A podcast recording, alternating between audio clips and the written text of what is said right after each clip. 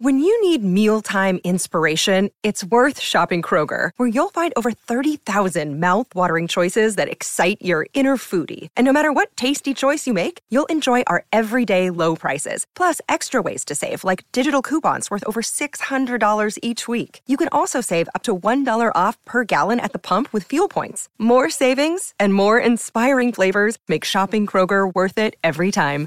Kroger, fresh for everyone. Fuel restrictions apply.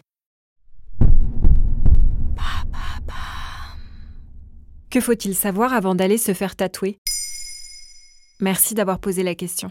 Le tatouage est devenu un phénomène de société. Comme le révèle un sondage mené par l'IFOP en 2018, un Français sur cinq est passé par la case tatouage. En quelques dizaines d'années, la perception du tatouage a radicalement changé. Il avait une réputation sulfureuse, mais aujourd'hui le tatouage est devenu une manière d'affirmer sa personnalité. Qu'est-ce qu'il a dans le dos? Un tatouage.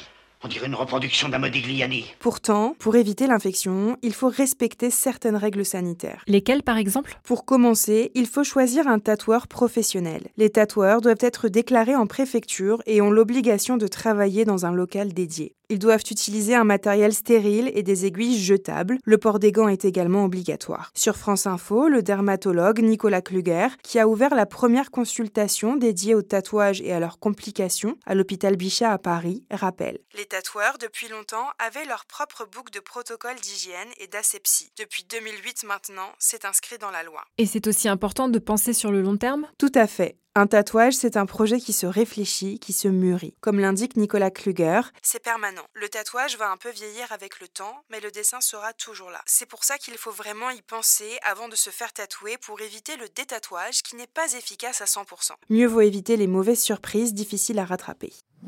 Autre conseil pour réussir ton tatouage, renseigne-toi sur les encres. Une réaction allergique à l'encre de couleur peut arriver, en particulier avec la couleur rouge ou des couleurs dérivées comme le rose ou l'orange. Selon l'allergologue Édouard Sève, interrogé sur Passeport Santé, les allergies à l'encre de tatouage sont rares. Elles ne concernent que 6% des tatoués. Dans le cas d'une allergie, la zone du tatouage gonfle, rougit et démange. Les réactions apparaissent en différé, quelques semaines ou quelques mois après le tatouage. Comme l'encre entre en profondeur dans la peau, il est difficile de bien soigner l'allergie, mais des dermocorticoïdes peuvent être prescrits. Si la réaction est trop forte, il faut parfois envisager le retrait du tatouage. Si tu as tendance à faire des allergies, parle-en à ton tatoueur pour choisir l'encre la mieux adaptée. Tu peux aussi te rendre chez un allergologue pour tester ta réaction à certaines substances présentes dans les encres de tatouage.